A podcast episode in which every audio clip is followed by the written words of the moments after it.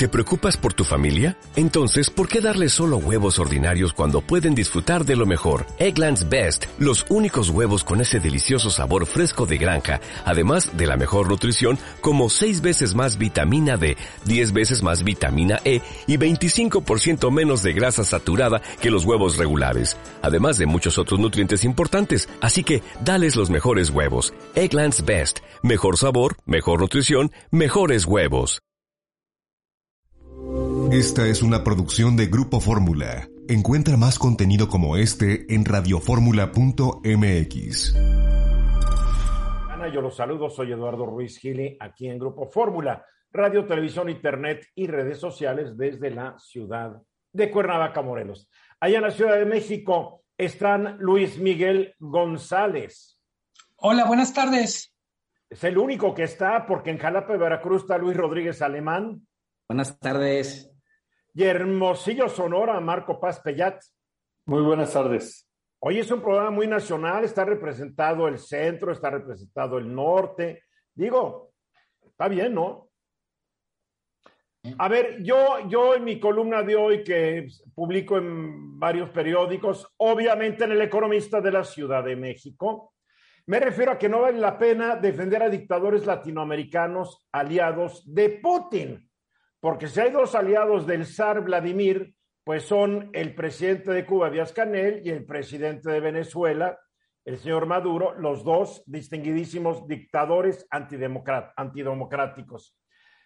Pero ahora lo que estamos viendo es que después de que el presidente, él dijo que él no va a ir si no invitan a sus cuates, pues lo que es el CARICOM, la Comunidad del Caribe, creada en 1973, que consta de 14 países que son Antigua y Barbuda, Bahamas, Barbados, Belice, Dominica, Granada, Guyana, Haití, Jamaica, San Cristóbal y Nieves, Santa Lucía, San Vicente y las Granadinas, Surinam y Trinidad y Tobago, ya dijeron que si no invitan a los dictadores de Cuba y de Venezuela, pues que tampoco van a ir ellos. Son 14 países que no estarían en una, en una cumbre de las Américas. Entonces, ya también el presidente de Bolivia, el señor Rino Arce, dijo que si no invitan a sus cuates, él tampoco va a ir, al igual que lo que el presidente López Obrador ya advirtió. A ver, yo entiendo que CARICOM esté solidarizado con el presidente de Venezuela, porque no hay que olvidar que en, en la época en donde Venezuela no la habían quebrado, pues producía mucho petróleo y Venezuela le vendía a estos países del Caribe petróleo a muy buen precio. Claro, en 2018 desplomó la producción petrolera venezolana, ya no les pueden vender como antes, pero son agradecidos, son agradecidos. Ellos saben que Venezuela se le jugó con ellos. Todo empieza, no olviden, todo empieza cuando hace unos días el subsecretario de Estado para Asuntos del Hemisferio Occidental del gobierno de Estados Unidos, un tal Brian Necos dijo que Biden no iba a invitar a los presidentes de Venezuela, Cuba y Nicaragua. A ver, yo estoy de acuerdo que una, una reunión que se, que se autodenomina cumbre, cumbre americana, cumbre de países americanos, pues no es verdaderamente una cumbre de países americanos si faltan presidentes de los países americanos. Entonces, una semicumbre. También entiendo que Biden no quiere ver a Castro ni a Ortega ni a, ni a Maduro, como yo tampoco los quisiera ver, porque son seres totalmente despreciables. Pero lo que no entiendo es por qué el presidente de México se la está jugando con estos que no representan mayor interés para nuestro país, más que el presidente de México sienta muy importante en estos países subdesarrollados que hablan español. Eh, él ya lo dijo, México es como el hermano mayor de estos países excepto Cuba, ¿no? no entiendo, no entiendo la posición del presidente de México. Ayer lo dije, hoy sigo sin entenderla. México arriesga mucho, mucho. Imagínense, ah, el señor Trump ya una vez hizo que el presidente López Obrador doblara las manitas bajo la amenaza de aranceles a las exportaciones mexicanas. Y el presidente las dobló y yo apoyé que las doblara porque las consecuencias de no hacerle caso a Trump hubieran sido terribles para la economía mexicana. Pero en este caso, Biden no está hablando Pero yo no quiero que Biden en un momento diga, para complacer a un electorado importante de su país, que diga, ¿saben qué?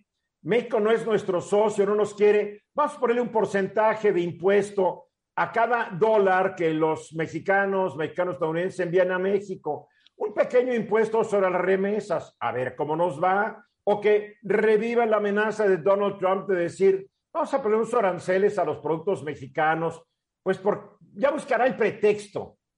Yo entiendo, los países caribeños ahí están, viven del turismo, están ahí más o menos la llevan, poco población, bonito clima, menos de que llegue el huracán, pero sigo sin entender la posición del presidente, dadas los intereses fuertes, íntimos, históricos que México tiene con Estados Unidos. Luis Miguel. La posición del presidente, entre más la argumenta, más signos de interrogación abre hay una confusión entre pueblo y gobierno en estos países que tienen dictadura. Entonces, por momentos dice que no se excluya al pueblo cubano de la cumbre. Es el pueblo cubano está excluido en su propio país, no solo en la cumbre. Entonces, invitar a un dictador es traicionar a un pueblo que está oprimido, sea en Venezuela, sea en Nicaragua, sea en Cuba. Es decir, ser solidario con un dictador es ser mezquino con la gente que está siendo oprimida por un dictador. y es avalar, ese gobierno dictatorial.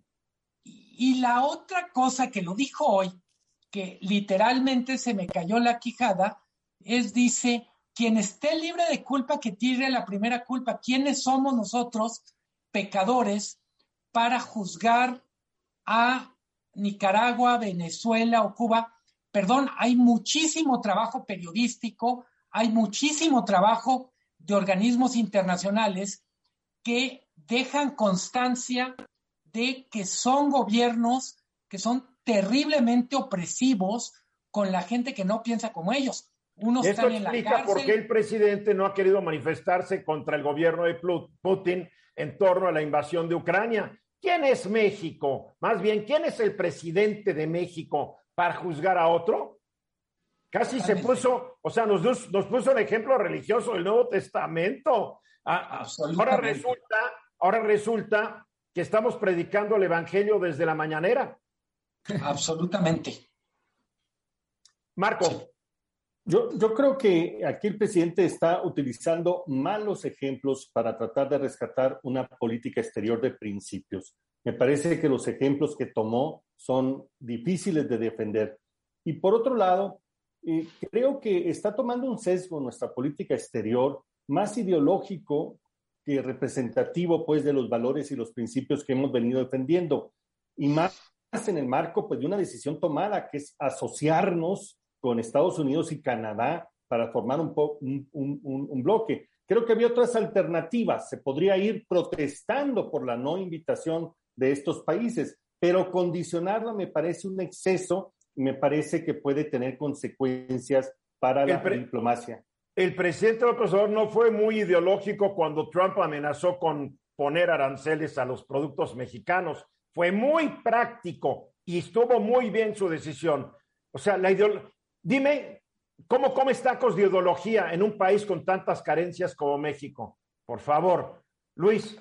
Y justo lo que decía mi tocayo, no es que el gobierno mexicano esté juzgando a los demás países, ni que el gobierno americano esté juzgando a los demás países, es que existen organismos internacionales que han documentado puntualmente las violaciones graves de derechos humanos que suceden en esos países. Y entonces una respuesta natural de, estos, de estas democracias es mientras, mientras esas violaciones a derechos humanos persistan, yo te aíslo del resto del continente, ¿no? O por lo menos en mi casa no te invito, ¿no? Y es válido porque es la casa del presidente americano. Pero también tiene razón, es una cumbre de las Américas. No tiene ni por qué darles la mano Joe Biden. Así de cuenta, así de fácil. A ver, punto. Ah. Es, es un club y, y, quien crea un club tiene derecho a escoger, a escoger quién pertenece y quién no. Es un club de democracias. Bueno, eh, hay muchos invitados que no son demócratas tampoco. ¿eh? Pueden ser imperfectas, pero una democracia imperfecta es mejor que una dictadura. Yo creo que el presidente debería haber manejado más diplomacia todavía. Había tiempo, había un par de semanas para manejar más diplomacia En fin, todas las cosas se pagan. 14 minutos para que sea la hora. Se dio a conocer un informe que habla sobre la inclusión y el acceso de los mexicanos a los servicios financieros. Y lo que es muy interesante es que abarca del 2018 al 2021. O sea, 19, 20, 21 ya cubre tres años de la actual administración y el último de la pasada de Peña Nieto. ¿Y qué, y qué dice este informe, Luis Miguel? Eh, creo que primero les recomiendo mucho a quienes nos están escuchando que lo lean, que lo vean. La primera cosa que sorprende es hasta qué punto mucha de la gente que nos escucha, obviamente los que hacemos el programa, somos diferentes del mexicano común y corriente como usuario de servicios financieros. 79% de los hombres tienen algún tipo de servicio financiero. Con esto quiero decir tarjeta de crédito, tarjeta de débito, cuenta de ahorro, cuenta de Afore. Pero solo 62% de las mujeres. Wow. Eh, estamos hablando de cualquier tipo de servicio financiero, lo que quiere decir que en el caso de las mujeres, una tercera parte de las mujeres de México, mujeres adultas, no tiene ni cuentas de ahorro, ni, ni acceso a crédito, ni por supuesto a FORE. En el caso de los hombres es solo 20%. Pero luego, cuando nos asomamos a, a, la, a la estadística por geografía, nos encontramos con que la región del norte, mejor dicho, el hombre que vive en el noroeste es el que más servicios financieros tiene, 85%. Y la mujer que vive en el sur, solo 57%. O sea, casi, casi la mitad de mujeres del sur no tienen ningún tipo de servicio financiero. Mira. Eh, decías tú, Eduardo, esta encuesta se hace cada tres años, lo hace el INEGI, Comisión Nacional Bancaria, Secretaría de Hacienda, y nos permite asomarnos a qué ha pasado en este sexenio. Yo diría, la mala noticia es que en algunos temas hay incluso retroceso. Hay menos personas, en particular mujeres, con servicio, por ejemplo, de seguros. Ajá hay, menos mexicanas con seguro ahora de lo que había hace, hace tres años. Oye, yo estoy viendo que hace tres años las mujeres que tenían, por ejemplo, una tarjeta de crédito de nómina era el 45.9 y el año pasado ya fue el 42.6. Eh, la tarjeta de crédito aumentó muy ligeramente. Seguros se cayó del 23.1 de mujeres en 2018 al 16.4 en 2021 son las, son las víctimas de la pandemia y yo creo que porque muchos se quedaron sin trabajo y las instituciones financieras pues dicen no tienes trabajo, mucho gusto, ¿no? Totalmente. A mí me pasa, de hecho, ayer, ayer en la noche comentaba con Enrique Muñoz en Fórmula sobre qué puede hacer la gente en tiempos de inflación. Uno dice, bueno, cuiden el crédito, pero uno olvida que mucha gente ni siquiera está teniendo acceso al crédito. Cierto. Es decir, en buena medida lo que creo que es para lo que nos sirve este tipo de trabajos, que por cierto es la cuarta vez que se hace, es decir, empezamos a medirlo hace 12 años, es hasta qué punto somos un país donde cosas muy básicas son un privilegio. O dicho de otra manera, el acceso a cosas muy básicas como una tarjeta de débito eh, es casi imposible. Cuando vemos un dato que preocupa y, debería ocupar a las autoridades, es la población, mejor dicho, las personas que viven en poblaciones menores a 15 mil habitantes, más o menos la mitad de esas personas, hombres y mujeres, no tienen servicios financieros. Eh, ¿qué, ¿Qué quiere decir esto? Por ejemplo, una persona que vive en Oaxaca, en un pueblo donde no tiene ni cajero, ni, ningún tipo de servicio financiero, hay veces dedica el único día libre que tiene la semana a ir a la población más cercana a poder cambiar un cheque, a poder... ¿Y dónde están los bancos del bienestar? la encuesta, por lo pronto, lo que nos dice es que no se nota. No, no, no evalúa el Banco de Bienestar, evalúa el, el ecosistema y el ecosistema como tal le queda debiendo al país. Oye, un dato que es muy preocupante. Si bien el 48.7% de los hombres tienen una cuenta para el retiro o afore, apenas el 30.6% de las mujeres. Es decir, que de 100 mujeres, 69 no tienen ni cómo planear su retiro, no van a tener una pensión contra el 42% de los hombres. Es terrible, ¿eh? Totalmente. Y hay veces discutimos si sirve o no el sistema de afores, si puede ser mejor, cuántas, cuántas semanas se tendría que cotizar, pero en la práctica es un producto, un servicio para el que la mayoría de la gente no, no cuenta con él. Y con la pandemia mucha gente entró a sus ahorros para sobrevivir, también no hay que olvidar eso. Luis. Y a mí me llama mucho la atención porque al igual como sucedió y, estaba ampliamente documentado en el sector salud de cómo acercó la salud a los ciudadanos, estas, estas este, mini, mini clínicas o mini consultorios que están instalados en las farmacias, lo cierto también es que los servicios financieros se acercaron mucho por estas tiendas de conveniencia que ofrecen las tarjetas de débito muy fácil, ahí mismo en la ventanilla, ¿no? Y aún así sigue habiendo una brecha muy grande entre lo que debería de ser y lo que en realidad es. O sea, ni siquiera con estas tiendas de conveniencia, estos este, auto, este, mercados de autoservicio que ofrecen estas, estas tarjetas de débito este, de manera muy sencilla, ni aún así se está logrando cubrir esa brecha, ¿no? Me llama mucho Pero ya por lo menos son el 62% mujeres y el 74% de hombres. Antes era mucho menos. Yo sí creo que todas estas tarjetas de débito que expiden supermercados, tiendas de, conveniencia, eh, tienditas, etcétera, han, han ayudado, han promovido muchísimo. Lo que pasa es que no todo el mundo vive junto a una tienda de conveniencia como tú, mi querido Luis. Eh, por favor. Otros no, lo único que tiene es la tienda Diconsa, Liconza, que creo que no ofrece productos, no lo sé. Marco.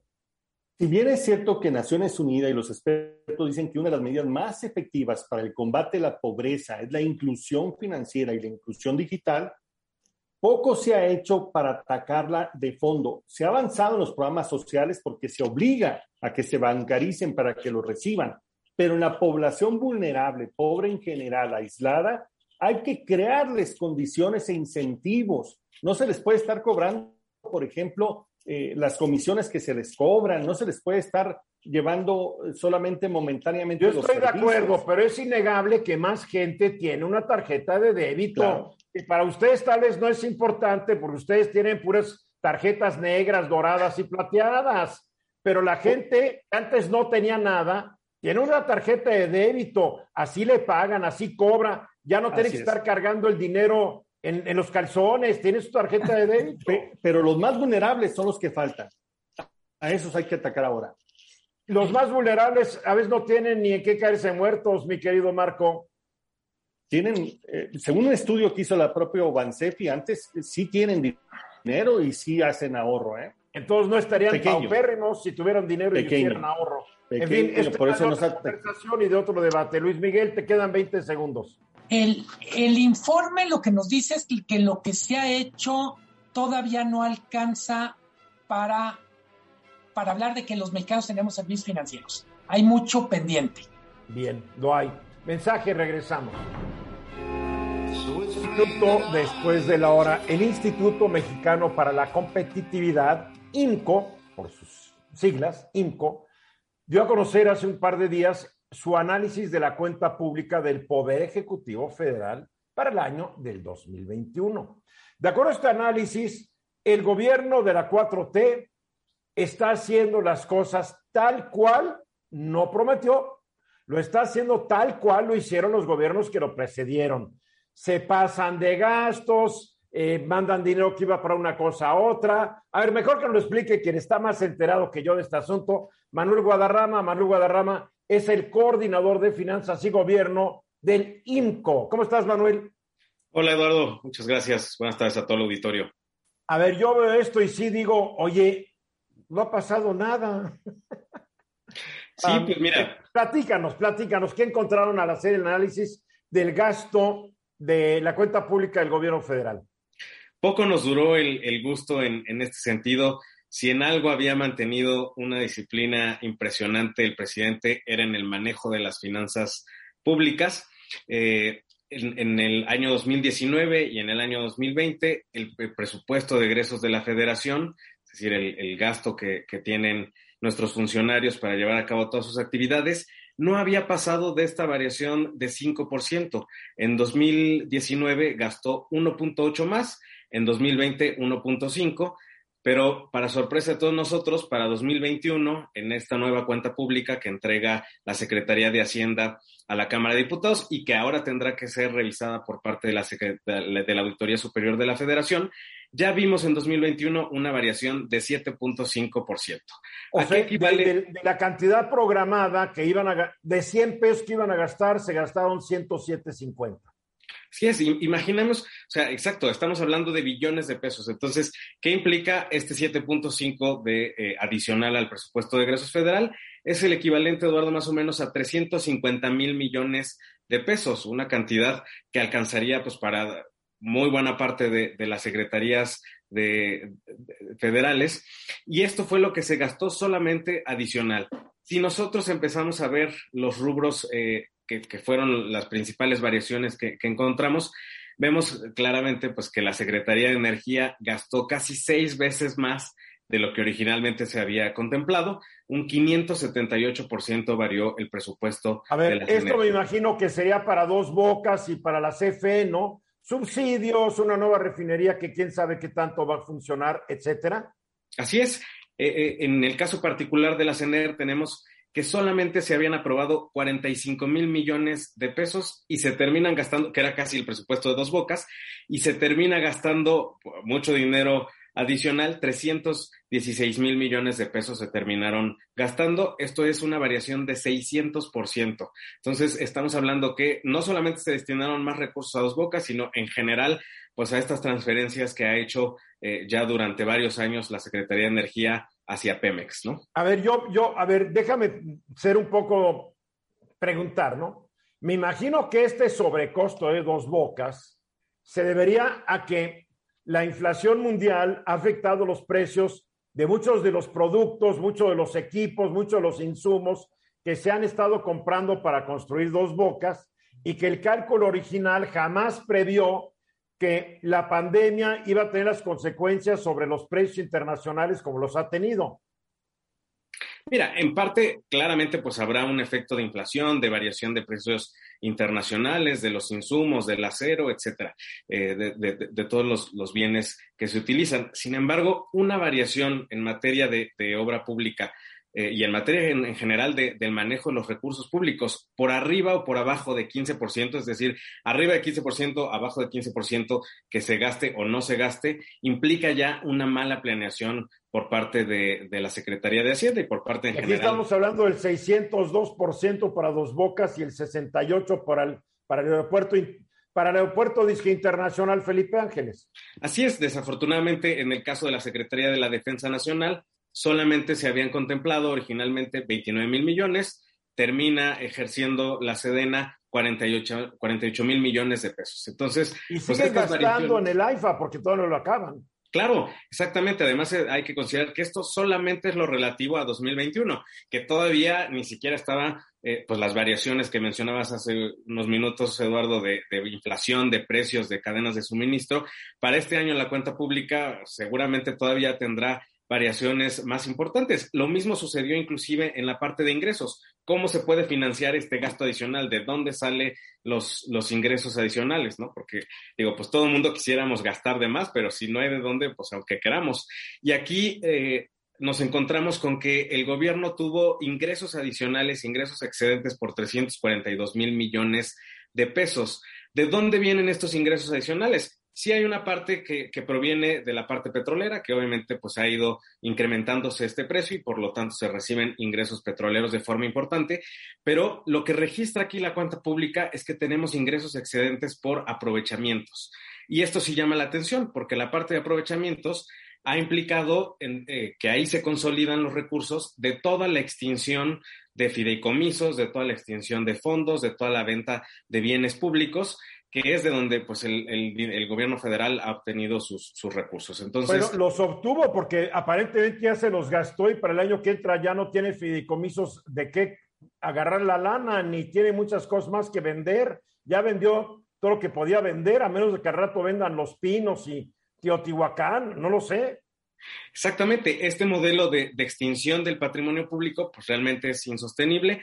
Para el año 2021 todavía registró este incremento importante de ingresos adicionales, que además, eh, pues obviamente también viene aquí la maña, porque eh, siempre se hace esta subestimación sistemática de los ingresos, porque eso implica que si digo que voy a recibir menos y termino recibiendo más, estos ingresos no pasaron por una discusión, aprobación por parte de los legisladores, por parte de los diputados, y queda un mayor margen de discrecionalidad por parte de la Secretaría de Hacienda, por parte del presidente. O sea, el presidente decide cómo se gastan esos, esos ingresos no planeados. Así es, así es, e increíblemente, por mucho que, nos parezca eh, extraño, a pesar de que los diputados aprueban año con año el, presupuesto. Lo único que establece como obligación en la Ley Federal de Presupuesto y Responsabilidad Hacendaria es que si existen variaciones mayores al 5% en cada uno de los ramos administrativos, cada una de las dependencias básicamente de las secretarías, la única obligación es informar que se están llevando a cabo estas reasignaciones y estos incrementos. Es decir, no existe realmente un control, una verificación de si están justificados o no estos incrementos en el O sea, que nomás se le informe, se le informa a la soberanía nacional, que es el Congreso, y la soberanía nacional no puede decir ni pío. Así es. Desafortunadamente, no se requiere la autorización, la aprobación de parte de los diputados para este eh, sobre ejercicio. Porque y son las leyes que los mismos diputados aprueban para quitarse ellos atribuciones y dárselas al Ejecutivo. Sí, es desafortunadamente, pues eso está sucediendo en materia de ingresos. Y la otra parte también importante de, ingresos adicionales, pues también a pesar de que el presidente reiteradamente ha mencionado que no se contrata deuda pública, que vamos muy bien en el tema del de, financiamiento, eh, lo que nosotros vemos es que tan solo la deuda que sí depende exclusivamente del presidente de la República, eh, empezó en 2019 con 8.8 billones de pesos y termina en este 2021, en esta última cuenta pública, en 10.7, casi 11 billones de pesos de contratación de, deuda pública. Entonces, esto representa un incremento de 21% en la deuda pública. A ver, lo que a veces nos dicen es que esta contratas, esta reendeudamiento o aumento de la deuda es que acaban con la deuda a corto plazo y adquieren deuda a mediano y largo plazos para que las finanzas nacionales no se vean presionadas por el corto plazo. ¿Esto lo explica?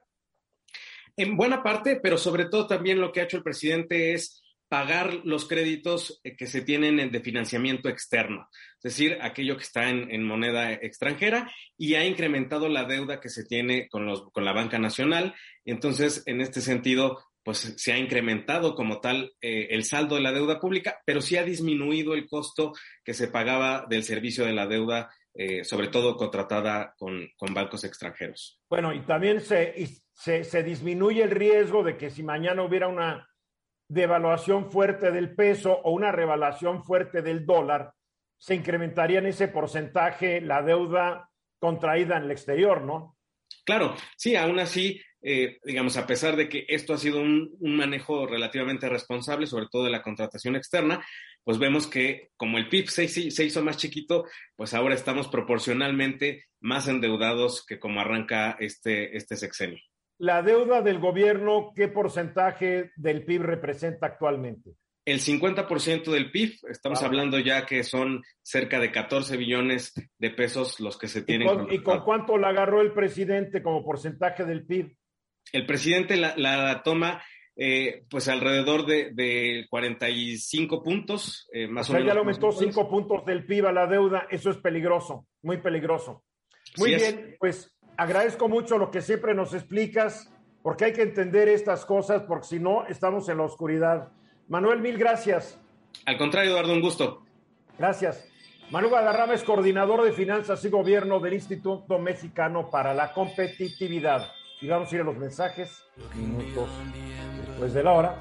A ver, la Suprema Corte de Justicia de la Nación, creo que la, la primera sala de la Corte ha estado discutiendo lo que llaman un artículo 142, fracción cuarta de la Ley de Instituciones de Crédito, que permite que las autoridades hacendarias soliciten información de cuentas bancarias sin mediar autorización judicial.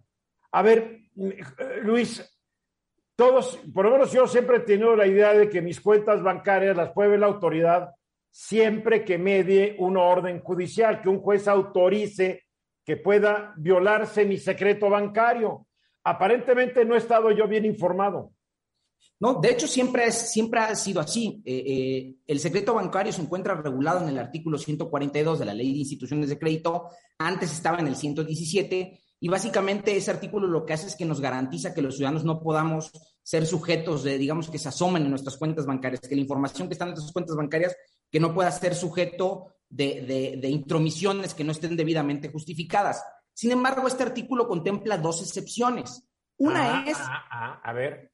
Este artículo contempla dos excepciones. Una es el conocido control judicial, ¿no? Cuando dentro de algún proceso jurisdiccional algún juez determine como válida o justificada este, requerir las cuentas bancarias, ya sea de una parte, una persona que forma parte del procedimiento o en el ámbito penal cuando es el acusado, ¿no? Esa es la primera excepción. Y la segunda excepción es un listado de autoridades específico que contiene la ley que dice, estas autoridades también te pueden solicitar a ti, Comisión Nacional Bancaria de Valores, información sobre, sobre usuarios del sistema financiero, ¿no? Lo que está la Corte analizando es si la fracción cuarta de ese artículo eh, es constitucional o no. ¿Qué dice la fracción cuarta de ese artículo? Que las autoridades hacendarias pueden solicitar información eh, eh, que está contenida en el sistema financiero para fines fiscales, ¿no? Y entonces lo que hace el proyecto de sentencia de la ministra Margarita Ríos Farjat es que analiza la constitucional de este artículo, que dicho sea de paso, ya existía, viene operando con ese artículo desde hace muchos años. Sin embargo, eh, llegaron dos amparos a la Suprema Corte de Justicia de la Nación que cuestionaban su constitucionalidad y lo que se está analizando es si son constitucionales o no. ¿Qué dice la Suprema Corte de Justicia de la Nación? Lo que dice es que es un artículo que es constitucional porque cumple con una serie de requisitos que validan la intromisión de la vida privada, ¿no? Porque el derecho a la vida privada no es absoluto, ¿no? Y al no ser absoluto, eh, eh, puede de alguna otra manera restringirse en ciertos casos excepcionales.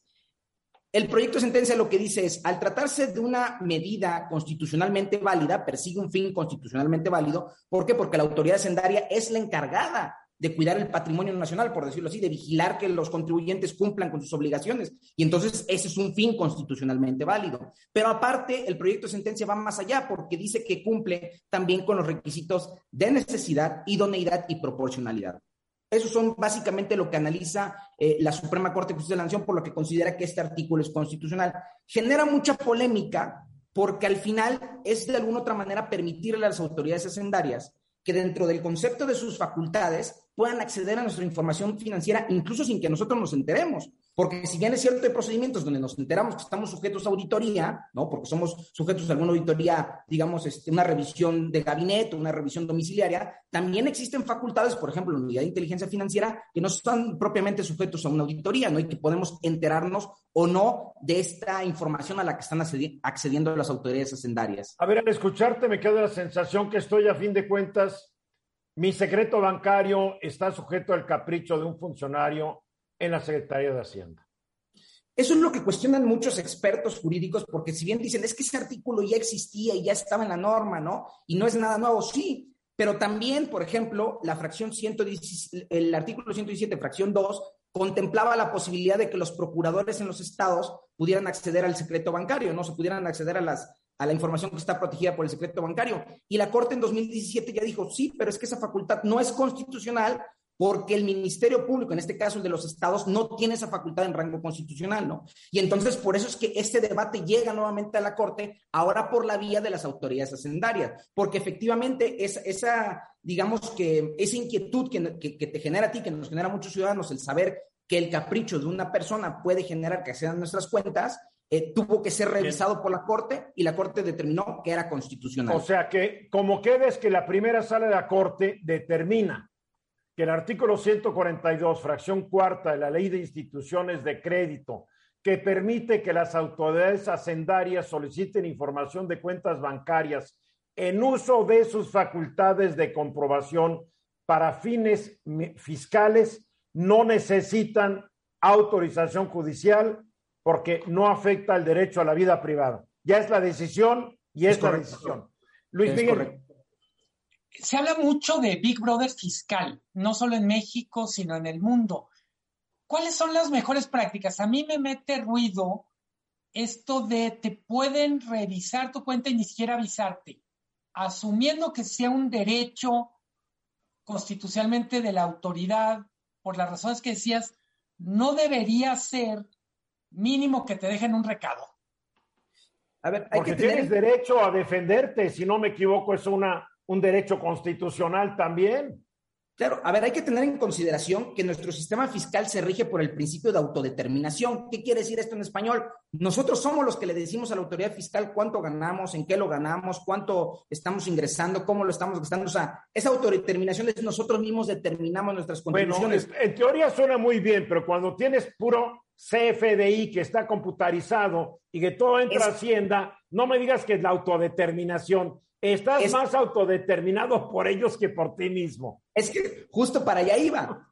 Los ciudadanos, no todos, pero los ciudadanos han hecho un mal uso de esa autodeterminación, lo que ha derivado en que se tengan que hacer modificaciones legales. ¿Cuál mal uso? A ver, ¿cuál mal uso? Porque te estás haciendo una acusación muy grave, ¿eh? No, no, no, lo que acabas de mencionar. ¿Cuántos casos están documentados de factureras? Las reformas que se dieron a las leyes fiscales en, en el sexenio pasado derivaron de ese, de ese, de ese digamos que investigaciones que tenía documentada la autoridad hacendaria del creciente uso de las famosas facturas este, que no tenían materialidad, que no tenían soporte, ¿no? Entonces, todo ese mal uso que se ha hecho de esas como, digamos que ventajas que te otorga como ciudadano las leyes fiscales, han tenido que irse corrigiendo para no dejar a la autoridad fiscal sin dientes, ¿no? Y al final, este artículo no es otra cosa que eso, ¿no? Bien, o sea, es, esta determinación no más viene a corroborar lo que ya había, porque surge por, porque dos jueces definieron diferente, cayó la Suprema Corte y la Corte ratifica. Marco. este tipo de medidas nos deja en la sensación a los contribuyentes de una especie de discrecionalidad y de una simetría en los, en los derechos y en la defensa que tenemos de nuestro patrimonio. La verdad que nos sentimos este, un poco vulnerables y no entendemos la razón de, de por qué es así. Bueno, es que antes era un caos también. Antes era un caos absoluto y un desorden fiscal. Y pues se tuvo que meter orden. Tal vez el día que estemos más educados fiscalmente se vuelvan más laxos, ¿no, Luis? Es correcto, y de hecho el proyecto lo analiza. Cuando habla sobre la idoneidad, la necesidad, lo que dice es, si no tuvieran estas facultades la autoridad hacendaria, pues tendría que andar a cada ratito yendo con el juez a decirle, oye, estoy auditando a fulano, dame una orden, oye, estoy auditando a Perengano, dame una orden. Entonces lo que se hace es facilitarle de alguna otra manera el trabajo a la autoridad hacendaria. Oye, pues ojalá que con esas ganas nos facilitaran a nosotros lo que es cumplir con nuestras obligaciones fiscales porque parece que el tiempo de la autoridad fiscal es muy importante y el de nosotros vale basura. Sí, sí, sí, parece que hay una simetría, como decía Marco, entre los, entre digamos que las facultades que tiene la autoridad y los derechos que tenemos los ciudadanos, ¿no? Lo cierto es que la Corte ya lo revisó, como bien señalas, este, sí había debate, porque si no hubiera habido debate no hubiera llegado a la Corte, y la Corte acabó resolviendo que esto es constitucional, por los motivos aquí apuntados, ¿no? Muy bien, así es, ni modo, Luis Miguel. 31 minutos después de la hora, vaya que se ha armado otra polémica. Si algo las mañaneras generan, son polémicas. a veces son aburridas, pero que generan polémica, la generan. Y ahora la polémica, fuera de que el presidente no va a ir a Estados Unidos, se invitan a sus cuatro los dictadores, fuera de que dice que es que no se va a caer ningún avión y que no van a chocar porque él responde por eso, eh, también ha causado polémica el hecho de que dijo que han contratado a 500 médicos cubanos porque en México faltan médicos, lo que dijo el presidente, no lo dije yo. Sin embargo, yo tengo otros datos y la comunidad médica también tiene otros datos.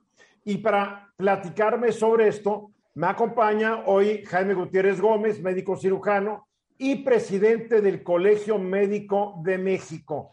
Jaime, desde Tuxtla Gutiérrez, ¿cómo estás? Eduardo? Muchas gracias por la entrevista y un saludo a tu amable auditorio. Jaime, el presidente dice que no hay médicos y que por eso que hay tres médicos cubanos. Sin embargo, tú sabes, yo soy de una familia de médicos. Papá fue médico, mi hermano, quien tú conoces muy bien, es médico, mi hermana es médica, dos de mis nueras son médicas, y me pregunto y me platican de que tienen amigos de ellos que no han podido conseguir trabajo dentro de la medicina social, que ponen su consultorio y pues que no a todos les va muy bien, pero que hay desempleo entre la comunidad médica. Es correcto, Eduardo. Yo creo que eh, hacer un análisis de lo expresado por el señor presidente en justificar la contratación de 500 médicos extranjeros de la Hermana República de Cuba, pues eh, sabiendo que en México tenemos una sobrepoblación de médicos, porque así se constata y así es, eh, es lo que hemos visto en el pasar de estos años. Y, la, parte más importante es lo que tú mencionas, que existe un desempleo en un porcentaje muy alto, que hay muchos egresados de escuelas de medicina. Mencionaba en una entrevista, tenemos 154 escuelas de medicina en todo el país, eh, de las cuales existe un sistema de acreditación que es el COMAEM, que es el Consejo de Acreditación de las Escuelas de Medicina, y que sobre ese proceso, si hacemos números, estamos egresando médicos cada semestre. Entonces el volumen de médicos cada vez es mayor y de hecho ha sido una carrera muy buscada. ¿Cuál es el problema? Que nos encontramos que pues difícilmente podemos contratarnos en una institución, difícilmente tenemos esa oportunidad. Y es ahí en donde nosotros como gremio, pues como tú has visto ya, pues muchos eh, eh, colegios, asociaciones han alzado la mano, eh, se encuentran pues molestos, se encuentran eh, desconcertados en decir, ¿de dónde vienen decir que no hay médicos generales? Quiero decirte, Eduardo, que eh, tenemos un, pues un superávit, llamémoslo así, de número de médicos que realmente están esperando una oportunidad de una plaza. Y, hacíamos el, comentario y hacíamos y lo, lo escribimos y lo publicamos ayer en decir cuándo salió una convocatoria para solicitar eh, que médicos pudieran ingresar al sistema de primera atención de salud, como el señor presidente nos lo menciona. Entonces, realmente nos deja eh, en, una, en una interrogación pues, muy grande en decir, ¿realmente es eso o es otro tipo de cuestiones de índole político? De, ah, es pura política, es quedar bien con el dictador en turno de Cuba, decir, te voy a traer 500 médicos para que tú no les pagues porque estás quebrado y yo que estoy menos quebrado les pago. La triste realidad es que han despedido cientos, si es que no miles de médicos de los hospitales COVID, a los que dijeron que los iban a retener dentro del sistema de salud. Cuando se fueron cerrando los hospitales COVID, les dieron las gracias y hasta ahí nos vemos. Es un hecho. Tal vez tú manejes el número, porque yo no tengo el número a la mano, pero en, en la mayoría de los estados donde hubo hospitales COVID que se han reconvertido de nuevo a hospitales no COVID, corrieron a los médicos. Sí, es en efecto. De hecho, eh, ayer mismo hacíamos un, un intento de, de, tener información con los diferentes presidentes de colegios estatales para que nos dijeran, oye, primero, este, ¿ha habido alguna convocatoria por parte de la Secretaría de Salud de tu estado? No, no lo hay. Y sale a colación ese punto, el decir que sí hubo contratos cuando inició la pandemia, es correcto, y que igual se les hizo un ofrecimiento para que posteriormente tuvieran una plaza.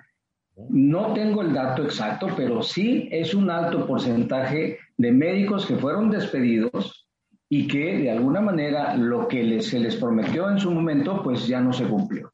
El que lo prometió fue ni más ni menos que Andrés Manuel López Obrador. A menos que el secretario, no me acuerdo, el que siempre está dormido, el secretario de salud, ¿cómo se llama? El doctor Alcocer ese que siempre está dormido y el otro que es un charlatán, capaz de que ellos no escucharon la promesa del presidente y se pusieron a correr médicos. Eh, y tales, por eso faltan 500 plazas que hay que dárselas a los cubanos.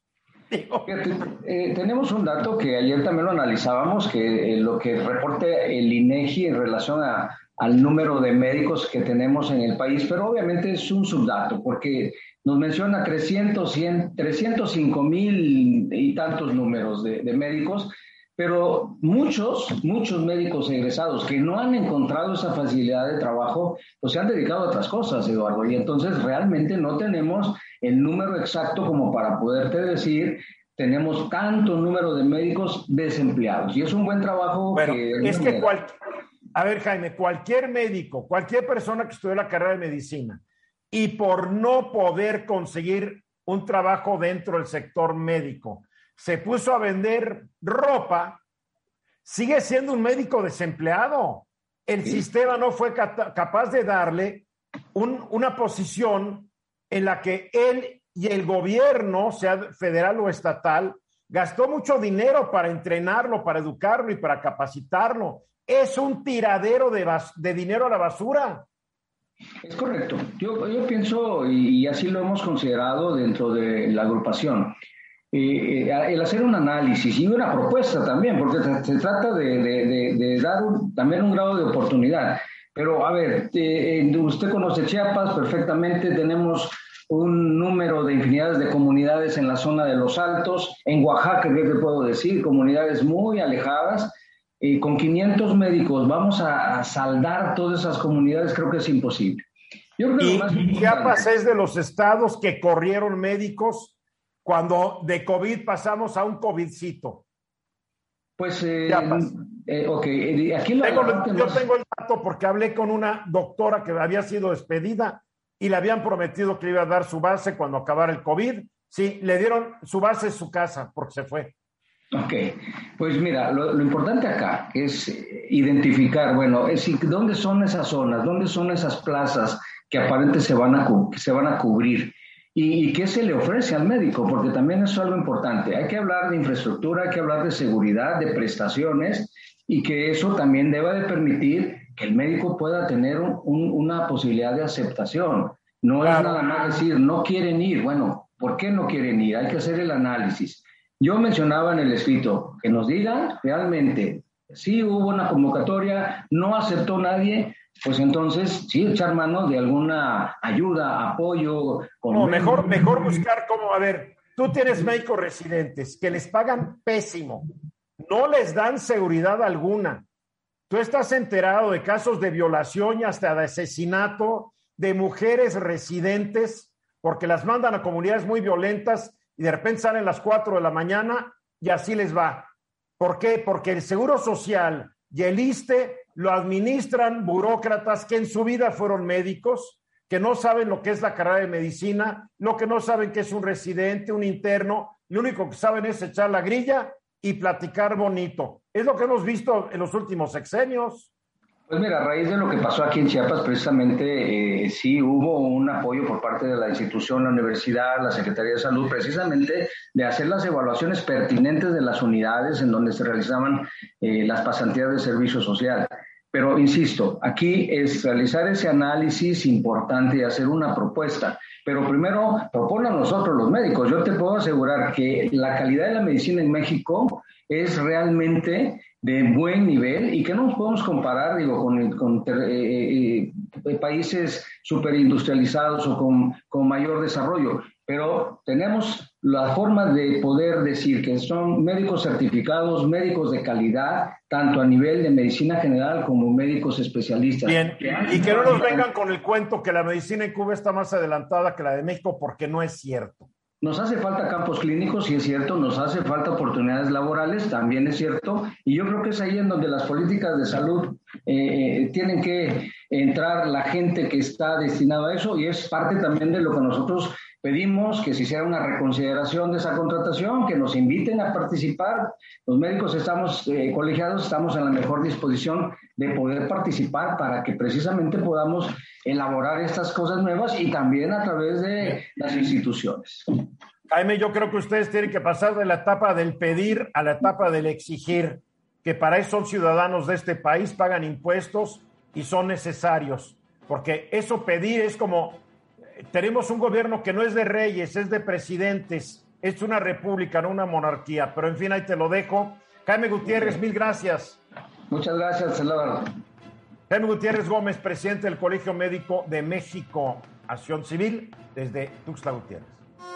Regreso, le doy la bienvenida a Alejandra Ruiz Sánchez. ¿Cómo estás, Alejandra? Muy bien, buenas tardes. ¿Cómo están todos? Buenas tardes. Todo bien, feliz Día de las Madres. Tú eres mamá, tú eres abuela. Exacto, gracias. Muy bien ayer, que te hayan dado muchos regalos. Sí, sí, y ese es mi tema el día de hoy. Muy bien, pero antes tenemos otro tema de los que le gustan a Marco, que lo más seguro es que ninguno de los que estamos aquí lo vamos a ver, porque como que le gusta mucho la ciencia ficción a Marco. A ver, Marco, ¿cómo vamos a ser los seres humanos del futuro? Ya no es ciencia ficción, mi querido Eduardo, ya es más realidad. Fíjate que las, ni tú ni yo vamos a estar aquí para verlo. Mientras, ¿En 2050? eso es ciencia ficción. Fíjate que hay cálculos de, de, esta evolución del ser humano. Todo evoluciona, todo lo vivo va evolucionando y por supuesto el ser humano lo hace y lo ha hecho en forma acelerada en los últimos años, adaptándose a su entorno, a su modo de vida. Y hay diferentes pronósticos de cómo va a ser la evolución próxima del ser humano. Por ejemplo, hay quienes dicen que para el 2050 los humanos viviremos en promedio 40 años más, tendremos menos hijos en edades más avanzadas y tendremos un aumento en nuestra capacidad cerebral. O sea, vamos a tener una modificación importante. Además, dicen que vamos a tener una constitución física más ligera, vamos a ser también más altos, vamos a ser menos agresivos y más agradables, esa es una buena noticia. Tendremos cerebros más pequeños, pero más potentes. Seremos eh, tal vez no tan interesantes como lo somos ahora. Este pues qué aburrido, ya, qué aburrido. sí, hay quienes dicen exactamente eso, ¿no? Que se le va a quitar un poco lo, sorprendente del ser humano. Va a ser espero que tú estés por aquí para verlo, lo dudo, pero espero. No sé si Alejandra, Luis Miguel estén aquí en el 2050 para corroborar tus predicciones. Luis Rodríguez Alemán tal vez sí esté, aunque quién sabe si ya no tenga idea de lo que está haciendo en ese momento, pero ¿en qué se basan para decir todo esto? Básicamente en dos elementos, Eduardo. Un poco revisar el pasado y cómo se ha ido evolucionando y acelerando esta evolución. Y la segunda, un poco de proyección a partir del impacto, principalmente... Pero la evolución toma cientos de miles de años, mi querido Marco. ¿Me estás hablando que vamos a evolucionar un chorro de, de, cosas en 27, 28 años? Así es, porque se está acelerando la evolución del ser humano. Bueno, en vez de que nos tome 100 mil años, tal vez nos va a tomar 40 mil. Porque muchos de estos cambios ya se están dando, ya se están viendo en las personas, ¿no? Y lo que se está haciendo es un poco la proyección, porque el impacto que está haciendo en la tecnología nos va a cambiar totalmente. Ya no necesitamos fuerza física, por ejemplo, porque todo lo resuelve un instrumento, una máquina. Ya no necesitamos ser especialistas en todo o generalistas, porque tenemos las diferentes fuentes de información. Inclusive, ya no necesitamos ni ser este, hasta bellos, porque existen diferentes técnicas que modifican pues la belleza del ser humano. Todo esto va a tener una implicación importante. La pregunta es, Eduardo, si estamos preparados para ello. Para todo Dentro, de lo, dentro de lo que tú nos mandaste, se te olvidó una frasecita. Es difícil predecir el futuro. Sí, es difícil. todo esto que nos estás hablando es altamente especulativo. Totalmente. Totalmente. no hay mucha gente, Mucha gente se la puede creer y que va a estar más bonito y más flaquito. Y, y qué decepción para dentro de 28 años sigue igual. no, es, es una proyección. Tienes toda la razón. No es datos exactos porque la vida es cambiante. El ser humano es cambiante y es vida pura. Está bien, está divertido. Por eso me gusta tu sección. Siempre es como que. Oh. A ver, Luis Miguel. No, que la predicción más complicada, más controvertida para mí es que vamos a ser menos violentos. Eh, porque eso no tiene tanto que ver con la tecnología, sino con las formas de convivencia, por ejemplo. Y por la genética. Si el ser humano deja de ser como es, ya no va a ser ser humano. Punto. Será otra especie. Y para eso por lo menos otros 100 mil años, mi querido Marco, por lo menos. Pues probablemente así sea. Todas estas son proyecciones que tendrán que irse modificando y ahorita hay una cultura que incentiva, al contrario, en vez de ser más pacífico, es ser más agresivo en todas sus expresiones. Esta proyección que trajiste está más equivocada que la del Banco de México y la inflación. Pero en fin. A ver, Alejandra, platícanos, platícanos. Pues mira, este, ayer tuvimos, después de dos largos años y dos años que no tuvimos el festejo del Día de las Madres, ayer por primera vez presencial, 100% de niños, 100% de mamás, fue un festejo no como otros años, sino con una profundidad diferente, porque ya nos conectamos diferente con nuestra mamá. Este, el rol de las mamás cambió en la pandemia y eso es algo que me encanta, la verdad, ¿eh? porque este, ya se ve desde otra lupa, desde otro lente, todo lo que hace la mamá, si trabaja o no trabaja, las mamás que quedan, se quedan en casa. Cuando se quedó toda la familia, se vio el rol tan importante desde la contención, el mantener a, los, a la familia unida, este, darle y empezar a formar a los hijos y a las hijas desde un lugar de equidad, de sexo, de seno familiar donde viene, en donde este, los tienes que, formar para que las condiciones para los dos sean iguales, para que sean tratados iguales. O sea, sí se ha visto una, un adelanto, la verdad, y las mamás toman un rol totalmente diferente. Y en el lado del emprendimiento, las mujeres fueron las que más actividades relacionadas con, con, este, con emprendimiento hubo, o sea, abrieron muchísimas empresas, su creatividad este, fue una cosa que fue exponencial, se hicieron muchísimas eh, empresas a partir de lo que podían hacerse en casa y hoy día siguen con sus empresas. Entonces sí creo que el rol de la mujer como mamá dentro de la familia hoy se ve desde un lente totalmente diferente en donde antes era la mamá negada la que hacía y la que tenía nada más ese que hacer en los hijos, ¿no?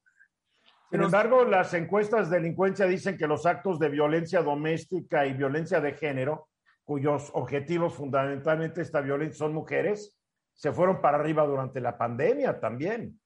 Bueno, sí, pero tienes de todo, ¿no, Eduardo? También tenemos todos los feminicidios y tenemos muchas cosas alrededor de la mujer. Yo lo entiendo, pero yo creo que tú estás hablando por como, como tú lo estás viendo en tu, en tu ámbito. Exacto. Pero las cuentas que nos da el Secretariado de Seguridad Pública, cada mes va en aumento la violencia familiar y se explica porque estaban encerrados y porque no todo el mundo aguanta a la pareja o a los hijos. Es la triste realidad y que las mujeres son las primeras víctimas de la pandemia en el sentido que perdieron sus sus seguros de gastos médicos, perdieron sus afores, perdieron su tarjeta de crédito. Lo, lo, estábamos viendo hace rato con Luis Miguel. Las grandes perdedoras en la pandemia, en lo que es la inclusión en servicios financieros, fueron las mujeres. Esto no quita que muchas mujeres, como tú lo dices, se hayan puesto las pilas y hayan arrancado porque tenían que traer más dinero a casa, porque a veces los maridos también se quedaron sin trabajo.